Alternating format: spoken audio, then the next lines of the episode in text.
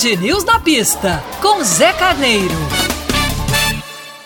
Olá, amigos e ouvintes. Enquanto esperamos o Grande Prêmio da França no final de semana de 18 a 20 de junho, vamos atualizando você com algumas análises que preparamos especialmente para a nossa coluna na pista com Zé. Antes de tudo, vamos informar para vocês como está a tabela do campeonato de pilotos. Nós temos em primeiro lugar o Verstappen com 105 pontos e ali no vácuo seguido juntinho o Lewis Hamilton com 101. Essa será a disputa de todo o ano, não tenham dúvida. Quem surge em terceiro agora é o mexicano Sérgio Pérez depois da sua vitória em Baku com 69 pontos, tendo ultrapassado o Lando Norris com 66. Lando Norris é o jovem piloto da McLaren.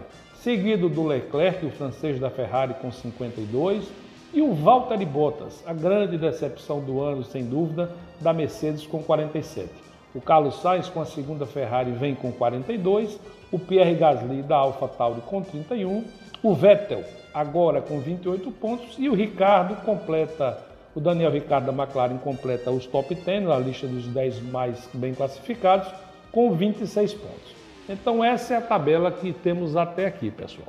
Mas eu queria falar um pouquinho do que tem acontecido nos bastidores da Fórmula 1, sobre essa polêmica que ficou no passado, até falei no outro dia aqui em nossa coluna, sobre a questão das asas, que a Mercedes acusou a Red Bull de ter uma asa que seria mais flexível do que o autorizado.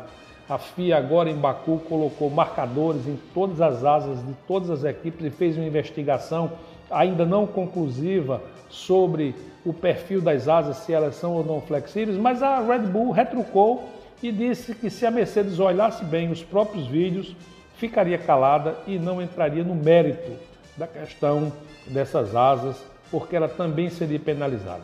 O que a gente vê, na verdade, é um movimento da Mercedes-Benz em desqualificar a Red Bull como a verdadeira contenedora do desejo do oitavo título da equipe da Mercedes.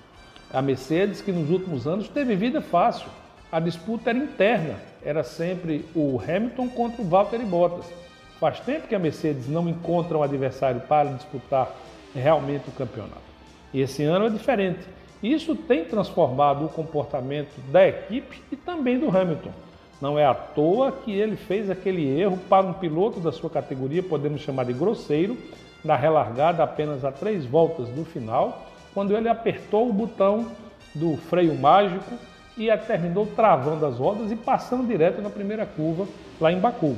Isso deixa claro que a pressão que todas as outras equipes sempre enfrentaram no passado chegou no box da Mercedes.